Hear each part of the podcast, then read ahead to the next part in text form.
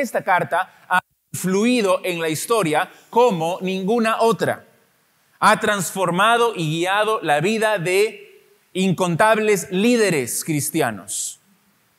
¿Cómo es posible que este escrito tan impactante haya sido escrito por un hombre que odiaba el cristianismo? La única respuesta es el Evangelio de Jesucristo. Desde el mismo saludo de la carta que vamos a ver hoy, es un saludo altamente estructurado por Pablo, pero hace girar todo alrededor del Evangelio. La introducción al cuerpo de la carta está en el capítulo 1, desde el versículo 1 hasta el versículo 17. Después del versículo 17, a partir del versículo 18, empieza Pablo con su exposición del Evangelio. Pero en esta introducción solamente vamos a pasar, creo, varias semanas. Los primeros 17 versículos son el fundamento, son muy importantes. Estos 17 versículos, ¿cómo se dividen? Mira, en primer lugar, ahí versículos del 1 al 7 está el saludo. Luego los versículos del 8 al 15 está la, oración de agradecimiento del apóstol Pablo por ellos. Y finalmente, versículos 16 y 17, Pablo presenta el tema central de su carta, que es el Evangelio. En toda esta introducción el énfasis es clarísimo, es muy notorio, es el Evangelio de Jesucristo. Mira lo que dice, por ejemplo, en el versículo 1, Pablo, siervo de Jesucristo, llamado a ser apóstol, apartado para el Evangelio de Dios. Mira también más abajo en el versículo 9, porque testigo me es Dios a quien sirvo en mi espíritu en el Evangelio de su Hijo. Y luego el tema central, versículos 16 y 17, porque no me avergüenzo del Evangelio, porque es poder de Dios para salvación a todo aquel que cree, al judío primeramente y también al griego, porque en el Evangelio la justicia de Dios se revela por fe y para fe, como está escrito, mas el justo por la fe vivirá. Evangelio, Evangelio, Evangelio, en toda esta introducción. El saludo, que comprende los primeros siete versículos, es el más extenso de todos los saludos que escribe Pablo en todas sus cartas. Es más, es el saludo más extenso en existencia de todas las cartas escritas en el idioma griego en la antigüedad. ¿Por qué Pablo estructuraría un saludo tan complejo, tan extenso? El saludo clásico era muy sencillo. En primer lugar, el nombre de la persona que escribía la carta. En segundo lugar, los. En tercer lugar, el saludo. En este caso hubiera sido simplemente Pablo a la iglesia de Roma, saludos. Y con eso habría bastado. Pero ¿por qué hace un saludo tan extenso? La razón es muy sencilla. Está presentando él mismo sus credenciales como apóstol a una iglesia que no lo conocía y que él nunca había visitado. Así que se está introduciendo a sí mismo, se está presentando. Su propósito en estos primeros siete versículos es establecer su autoridad como apóstol de Jesucristo, con la comisión de presentar el Evangelio. ¿Por qué los romanos tendrían que escucharlo a Pablo? La respuesta está en estos primeros siete versículos. Presenta su llamado, presenta su mensaje y presenta su misión. Y después de hacer eso, durante los primeros seis versículos, recién en el versículo 7, habla a los destinatarios y da sus saludos. Estamos entonces en el segundo mensaje de esta serie y no he podido avanzar más allá del primer versículo. No vamos a ir así, esa no va a ser nuestra velocidad, no vamos a hacer un versículo por sermón, pero es que este primer versículo es tan lleno de enseñanza. Está bien, porque me he propuesto explorar esta carta lo más exhaustivamente que sea posible, no solamente para conocer mejor a nuestro Señor Jesucristo, sino para forjar, moldear nuestras vidas conforme al precioso Evangelio de Jesús. Así que mi oración es toda esta serie de mensajes Dios edifique nuestras vidas en madurez, pero también que produzca salvación en todos aquellos que están escuchando. En este primer versículo, entonces, Pablo define su vida, define su existencia, girando alrededor del Señor Jesucristo. Él va a decir que es su esclavo, es su apóstol y está totalmente consagrado a su mensaje, es decir, es su embajador. Él es el máximo de la vida cristocéntrica.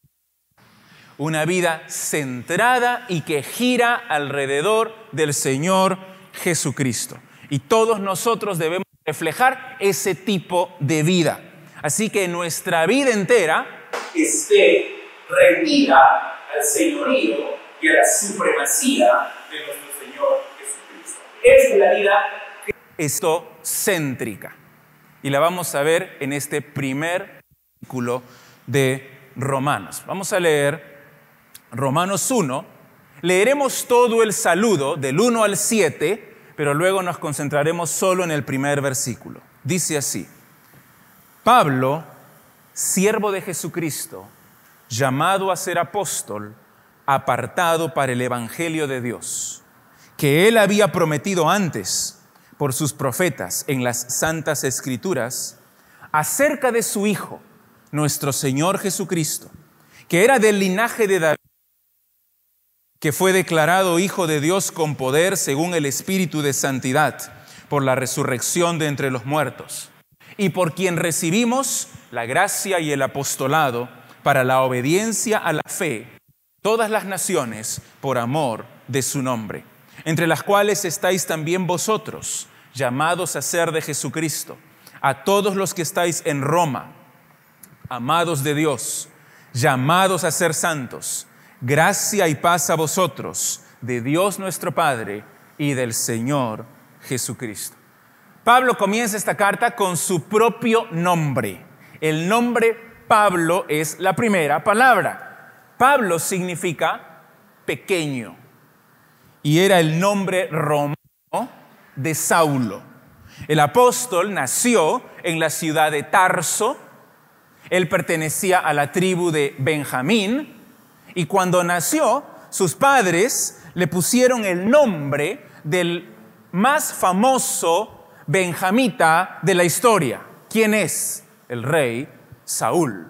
Así que le pusieron Saúl, Saulo. En el momento de su conversión, en el camino a Damasco, el Señor Jesucristo lo llama y le dice, Saulo, Saulo, ¿por qué me persigues? Pero además, como él era también ciudadano romano, llevaba un nombre romano, que era Pablo. Lucas a llamarlo Pablo a partir de Hechos capítulo 13 porque ahí es cuando Dios lo aparta para ser su misionero, para encomendarlo a las naciones. Él no toma ese nombre, Pablo, recién en Hechos 13. Él nació con ese nombre. Su nombre era Saulo Pablo, su nombre romano. Pero comienza a usarlo y a mostrarlo para enseñar que él tiene un compromiso claro completo con la misión a los gentiles que Dios había dado. En todas sus cartas, Pablo se llama a sí mismo Pablo, no Saulo. En este versículo 1, Pablo usa tres frases para presentarse a sí mismo. Ninguna de estas frases es un logro humano, sino que son designaciones centradas en Cristo y en su Evangelio. Aquí hay completa pertenencia, sumisión, devoción, dependencia a nuestro Señor Jesucristo. En cada uno de estos títulos. En primer lugar, dice Pablo que siervo de Jesucristo. Siervo de Jesucristo. O, o más propiamente, esclavo de Jesucristo. Es una mejor traducción. Es una imagen que nos choca de inmediato, porque ninguno quiere decir que es esclavo de otra persona. Lo que debemos hacer es sacar de nuestra mente la esclavitud tal como nosotros la conocemos hoy día. La esclavitud basada en la raza, basada en el color de la piel, es una esclavitud que no se conocía en el imperio romano. Se calcula que de los 50 millones de habitantes del imperio, 12 millones eran esclavos. Una tercera parte eran esclavos. La gran mayoría de ellos se había convertido en esclavos por conquistas militares o por deudas económicas. No todos habían nacido como esclavos. Algunos se habían vendido a sí mismos como esclavos para pagar deudas. En muchos, en muchos casos no se era esclavo toda la vida, sino que el amo podía darte la libertad o tú mismo ganar tu libertad por medio de alguna gran hazaña o algún gran sacrificio. Un porcentaje bastante grande de esclavos eran preparados profesionalmente, intelectualmente. Hacían tareas de las más variadas, algunos cocineros, otros empleados públicos, otros maestros particulares, vendedores, filósofos, doctores, pero que eran esclavos. Lo que todos ellos tenían en común era que sus vidas no les pertenecían a ellos, sino a otra persona, que eran sus dueños, sus amos. En el imperio romano los esclavos no eran ciudadanos, eran seres inferiores. La esclavitud estaba normalizada, era común, pero la palabra esclavo era sinónimo de desprecio, de humillación. El trato que se daba a los esclavos dependía de cada amo, pero podía ser muy cruel y muy violento. Incluso había la pena de muerte para los esclavos desobedientes o que huían de la casa. El estudioso bíblico Murray Harris, él dice así, un esclavo en el imperio romano era alguien cuya persona y servicio le pertenecía totalmente a otro. Tu vida, tu servicio, todo lo que tú eras, le pertenecía a otro, a tu dueño, a tu amo. Eso significaba que él decía, él era el dueño de tu vida y el esclavo debía obediencia, sumisión absolutas a su amo. Y esa imagen es la que Pablo tiene en su mente cuando dice que yo soy esclavo de Jesucristo. Pero Pablo no solamente toma esa figura de, la sociedad romana en la cual él vivía, sino también toma esa figura de la tradición judía. En el Antiguo Testamento, la frase siervo de Jehová se usaba para referirse a personas importantes en la historia de Israel. Personajes que eran conocidos por su, por su piedad, por su santidad, por su dependencia del Señor. Por ejemplo, mira en Josué 14:7. Josué 14:7, hablando de Moisés. Josué 14, 7 dice, yo era de edad de 40 años cuando Moisés me envió de Cades Barnea a reconocer la tierra y yo le traje noticias como lo sentía en mi corazón. Moisés, siervo de Dios, siervo de Jehová. El mismo Josué Mira aquí también en este libro de Josué 24, 29. Josué 24, 29. Después de estas cosas murió Josué, hijo de Nun, siervo de Jehová, siendo de 110 años. En el Salmo 89, Salmo 89, el versículo 3, dice, hice pacto con mi escogido, juré a David, mi siervo, diciendo, y también en el versículo 20, hallé a David, mi siervo, lo ungí con mi santa unción. Moisés, siervo de Jehová, Josué, siervo de Jehová, David, siervo de Jehová, de Elías se dice también que era siervo de Jehová, de los profetas, siervos de Jehová. Lo increíble es que en este caso, Pablo no se llama a sí mismo siervo de Jehová, sino que reemplaza el nombre de Jehová, coloca Jesucristo y dice yo soy siervo, esclavo de Jesucristo, lo cual que nos indica que él tenía un concepto altísimo de quién era Jesús. Para él Jesús es Dios. Es Dios. Así como en el Antiguo Testamento Moisés es siervo de Jehová, en el Nuevo Testamento Pablo, siervo de Jesucristo. Con la misma obediencia, con la misma sumisión, con la misma dependencia, porque Jesucristo es Dios.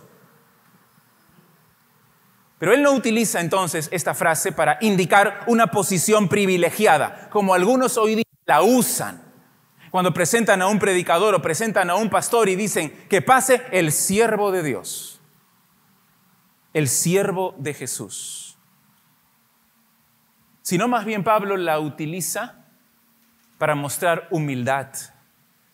Soy esclavo de Cristo, dependencia, sumisión a su dueño. Pablo está completamente rendido ante su Señor. Ahora, muchos en la época del apóstol Pablo hubieran dicho que él estaba loco. Esclavo de un hombre judío que había muerto crucificado como un criminal bajo Poncio Pilato. ¿Tú eres su esclavo? Estás loco. Pero Pablo enseñaba que él había sido comprado con la sangre preciosa que ese Jesús había derramado en la cruz y que por lo tanto le pertenecía por completo. Y no solamente Pablo, sino todos aquellos que han puesto su fe en el Señor Jesús. Mira qué dice en Primera de Corintios capítulo 6 versículo 19. Primera de Corintios 6 19. ¿O ignoráis que vuestro cuerpo es el templo del Espíritu Santo, el cual está en vosotros, el cual tenéis de Dios y que no sois vuestros? Porque habéis sido comprados por precio. Glorificad pues a Dios en vuestro cuerpo y en vuestro espíritu, los cuales son de Dios. Esto es esclavitud. Han sido comprados con la sangre de Cristo de tal forma que ya no se pertenecen a sí mismos, sino que ahora su dueño es el Señor Jesús y le deben completa obediencia, porque son sus esclavos. Pero no solamente Pablo decía que Jesús lo había comprado a él, sino que decía que Jesús era el Hijo de Dios y que lo había demostrado al resucitar de entre los muertos. Entonces, este hombre judío, este rabí que murió por blasfemo, crucificado bajo Poncio Pilato, el Hijo de Dios. En Romanos 1, 4 lo dice, que fue declarado Hijo de Dios, con poder, según el Espíritu de Santidad, por la resurrección de entre los muertos. Yo soy esclavo de ese Señor Jesús que es Dios. Sí murió. Al morir me compró. Pero no pudo ser retenido por la muerte, sino que resucitó al tercer día y Dios le dio toda potestad en el cielo y en la tierra, por lo tanto, todos aquellos que creen en Él son sus esclavos. Gálatas 1.10. Estamos yendo a través de varios versículos para entender este concepto. No solo es Pablo, sino todos nosotros que hemos confiado en Jesús. Gálatas 1.10. Pues, ¿busco ahora el favor de los hombres o el de Dios? ¿O trato de agradar a los hombres? Pues si todavía agradara a los hombres, no sería siervo de Cristo. Todo hombre o mujer que pone su confianza en el Señor Jesús se convierte en su esclavo y le quiere agradar, le quiere servir. Ahora, cualquiera que dice ser cristiano, pero rehúsa obedecer a Cristo, está mintiendo. Cualquiera que dice que es cristiano, pero rehúsa someterse al señorío del Señor Jesucristo, no tiene ningún derecho de decir que es hijo de Dios. No tiene ninguna base para sentirse seguro de su salvación. Porque ser cristiano significa ser esclavo de Cristo. El que dice, Jesús es mi Salvador, pero no es mi Señor, se engaña a sí mismo. El que ama el cristianismo por las reuniones, por las actividades, por el ambiente, por el compañerismo, por los amigos, pero no por Cristo, está en una religión y todavía está perdido en sus pecados y camino al infierno. Porque ser cristiano es ser esclavo de Cristo. La entrada en la vida cristocéntrica, con su, su paz, su perdón, su esperanza, es la rendición de la vida ante la supremacía de Cristo. La sumisión total, la entrega completa, el reconocimiento de Cristo como mi dueño, como mi Señor, como mi Dios, como mi Rey. Esa es la salvación. Reconocerle como Salvador y Señor. Y si no lo has hecho, entonces no eres cristiano. Pablo, siervo de Jesucristo, esclavo de Cristo. En segundo lugar, dice también, presentándose a sí mismo, que él ha llamado, él ha sido llamado a ser apóstol, llamado a ser apóstol. Pablo aquí utiliza el término apóstol para referirse a un grupo de hombres designados por Cristo mismo para ser sus enviados. Eso es lo que significa la palabra apóstol, un enviado, su embajador, su representante, su mensajero. Ese grupo de hombres, que eran doce hombres que Jesús mismo escogió, cumplían un rol importantísimo, un rol específico en la historia de la redención. ¿Cuál es el rol de los apóstoles? Ser el fundamento de la iglesia. Mira lo que dice en Efesios 2:20. Efesios 2:20. Dice en el versículo 19 que nosotros somos miembros de la familia de Dios. Y el versículo 20, edificados sobre el fundamento de los apóstoles y profetas, siendo la principal piedra del ángulo Jesucristo mismo. Cristo es quien sostiene todo el edificio. Sin Cristo no hay edificio. Pero el fundamento, la base, de la iglesia son los apóstoles. El oficio de apóstol es el más alto que hay en la iglesia de Jesucristo en cuanto a autoridad, en cuanto a su naturaleza, en cuanto a su poder incluso para hacer señales apostólicas y milagros. Los apóstoles entonces fueron los doce hombres que Jesús mismo escogió durante su ministerio terrenal para estar con Él y luego enviarlos a todas las naciones con su poder y autoridad. Mira lo que dice en Lucas 6, Lucas 6, 13. Lucas 6, 13. Y cuando era de día, llamó a sus discípulos y escogió a doce de ellos, a los cuales llamó apóstoles. Y ahí, y ahí da sus doce nombres. Pablo mismo también fue hecho apóstol por la aparición y el llamado del Señor Jesucristo. Nota aquí en esta frase que el actor principal no es Pablo, no el Señor. Pablo es llamado por él, llamado a ser apóstol. Él no es apóstol por su propia decisión o por sus calificaciones o porque a él se le ocurrió, sino porque Cristo lo llamó para ser apóstol.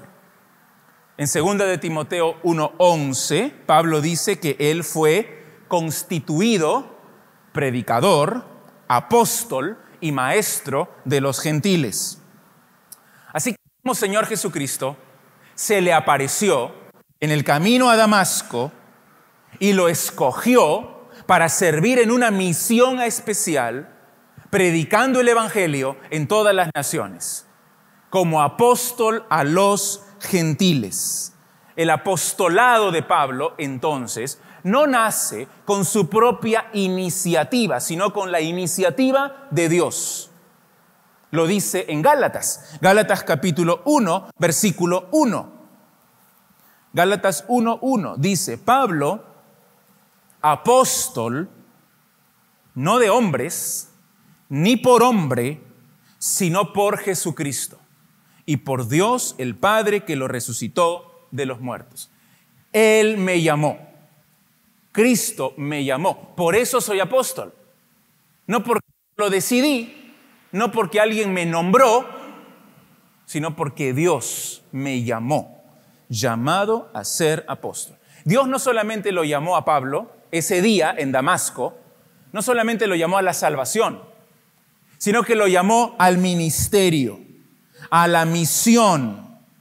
Cuando Dios le dijo a Ananías, en Hechos 9:15, le habla acerca de Pablo, le dice así, instrumento escogido me es este para llevar mi nombre en presencia de los gentiles y de reyes y de los hijos de Israel. Y cuando Pablo mismo relata su conversión, cuando Pablo mismo da su testimonio en Hechos 26, él dice que él fue llamado por Dios y que no fue rebelde a la visión celestial. Mira cómo lo cuenta, Hechos 26, 15. Yo entonces dije, ¿quién eres, Señor? Y el Señor dijo, yo soy Jesús, a quien tú persigues.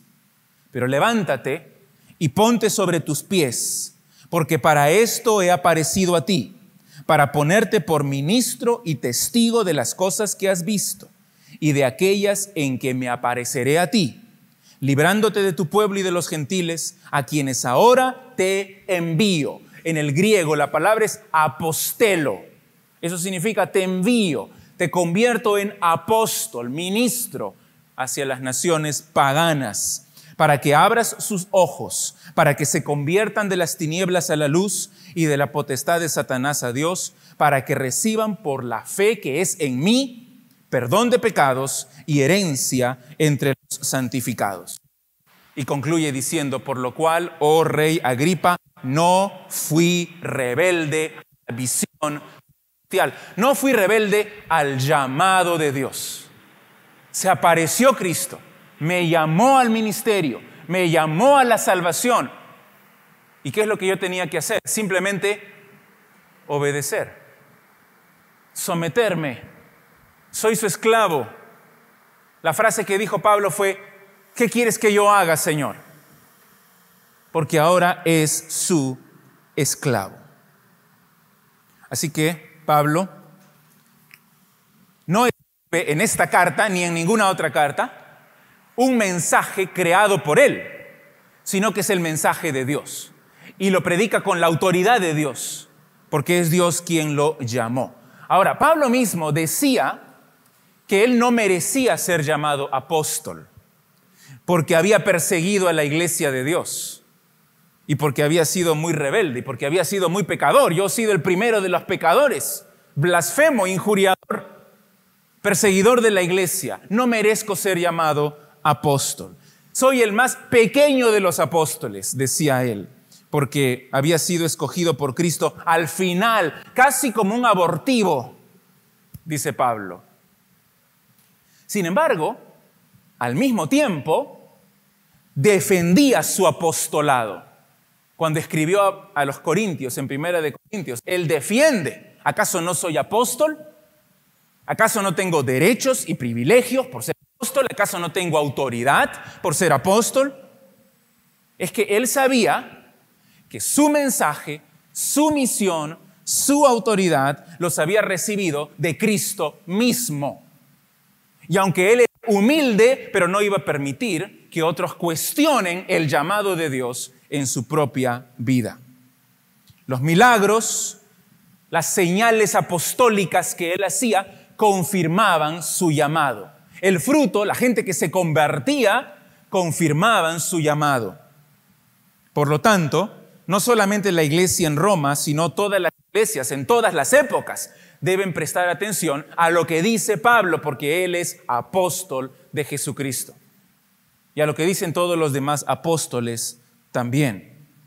El fundamento de los apóstoles sobre el cual se edifica la iglesia son sus escritos, que tenemos en la palabra de Dios. Esclavo de Cristo es un término que se aplica a todos los cristianos, pero apóstol de Cristo solamente a estos doce hombres y Pablo, testigos de su resurrección, comisión para dar el mensaje de Cristo en las naciones con una autoridad especial, una autoridad apostólica encargada por Jesucristo mismo. Así que cualquier hombre que hoy día diga que es apóstol es un charlatán. Es un mentiroso porque ya no hay apóstoles. El fundamento de los apóstoles ya lo puso Cristo hace dos mil años. Y sobre ese fundamento nos edificamos nosotros, que somos miembros de la familia de Dios. Pero aquel que dice que es apóstol es un lobo vestido de oveja, un falso mensajero de Dios. Cristo no lo envió. O en otras palabras, un verdadero mensajero de Satanás, enseñando falsas doctrinas. Pablo estuvo totalmente comprometido con el Señor que lo llamó para cumplir con la misión de ser apóstol de Jesucristo. Y en tercer lugar, finalmente dice, apartado para el Evangelio de Dios. En íntima asociación con su oficio de apóstol, porque esto es lo que el apóstol debía hacer Pablo fue puesto aparte por Dios, separado, separado por Dios para la gran tarea de predicar el mensaje del Evangelio. En Gálatas 1:15, Pablo dice que Dios lo apartó para el Evangelio desde el vientre de su madre. Desde el vientre de su madre. Entonces, en el plan de Dios, en la mente de Dios, el apóstol Pablo cumple un propósito especial. Su vida está totalmente consagrada a las buenas noticias de salvación, al Evangelio de Jesucristo. Es cierto, él había sido perseguidor de la iglesia, había sido blasfemo, había sido un legalista celoso durante gran parte de su juventud, pero desde el vientre de su madre Dios ya lo había apartado para una misión especial, que es el Evangelio. Y por eso Él vive el Evangelio, predica el Evangelio, defiende el Evangelio, porque esa es su vida. una vida cristocéntrica, evangelio céntrica. Observa aquí que el evangelio es de Dios, apartado para el evangelio de Dios. Él es el autor del Evangelio, es el dueño, a Él le pertenece. El plan de salvación es su plan. Él envió a Cristo para morir por nosotros. En contraste con los planes humanos, con las ideas humanas, con las noticias humanas, no hay mejores noticias que este Evangelio de Dios. Todos los afectos, intereses, ambiciones de Pablo tenían que estar sujetas al Evangelio de Cristo. ¿Te das cuenta de lo increíble que es esta frase? Apartado para el Evangelio de Dios. Es sorprendente porque significa que Dios no dejó nada a la casualidad en la vida de Pablo.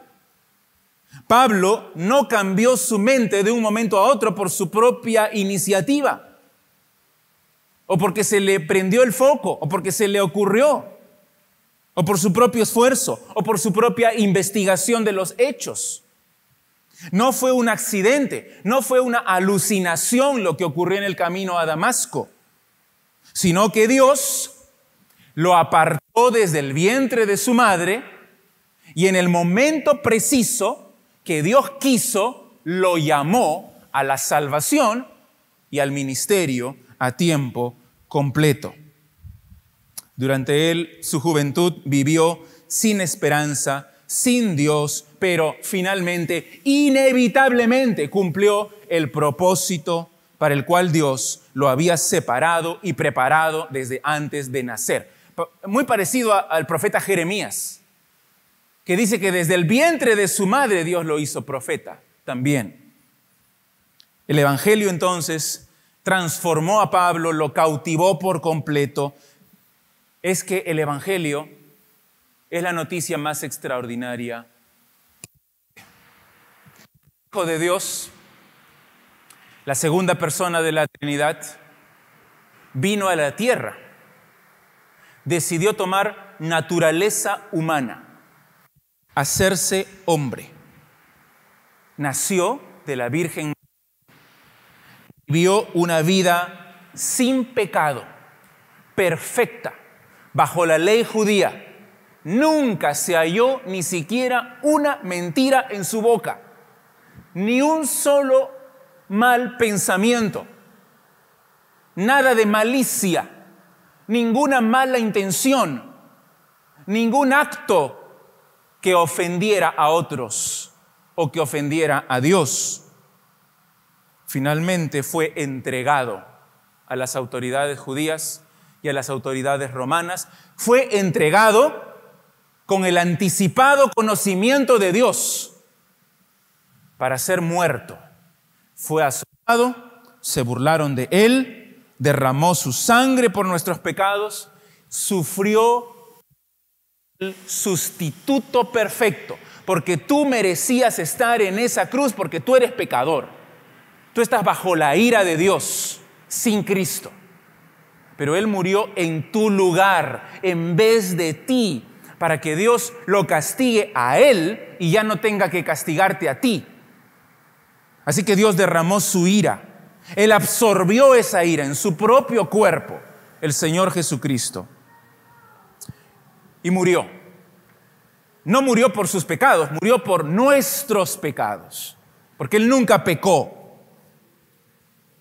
Fue sepultado, pero al tercer día, ni la muerte, ni la corrupción, ni Satanás, ni el pecado, ni nada pudo retenerlo en la muerte, sino que Él venció a la muerte y resucitó glorioso, incorruptible, glorificado, fue exaltado hasta lo sumo, se sentó a la diestra de su Padre en el cielo, en la gloria, y Dios le dio toda la potestad en el cielo y en la tierra. Él es rey de reyes y señor de señores. Y hoy día ordena a cada ser humano que se arrepienta y que crea en Él, porque Él es Dios. Y si tú lo haces, si te arrepientes de tus pecados y pones tu confianza en el Señor Jesucristo, eres salvo. Tienes vida eterna y el perdón de todos tus pecados. Te reconcilias con Dios y tienes esperanza y un propósito para vivir tu vida. ¿Quién, sino Dios, pudo diseñar un plan de salvación tan maravilloso, tan profundo y tan sencillo al mismo tiempo? Tan lleno de gracia, pero tan lleno de justicia también. Este es el remedio para el dilema del ser humano, el remedio para la corrupción, para el pecado, para la impiedad, para la injusticia, para la depresión, para la desesperanza. El remedio es el Evangelio de Jesús. Créelo, entrégate a Él. Y este es el mensaje al cual Pablo entregó su vida, apartado para el Evangelio de Dios un mensaje centrado en Jesucristo. Mira la primera frase del versículo 3. El Evangelio es acerca de su Hijo, nuestro Señor Jesucristo.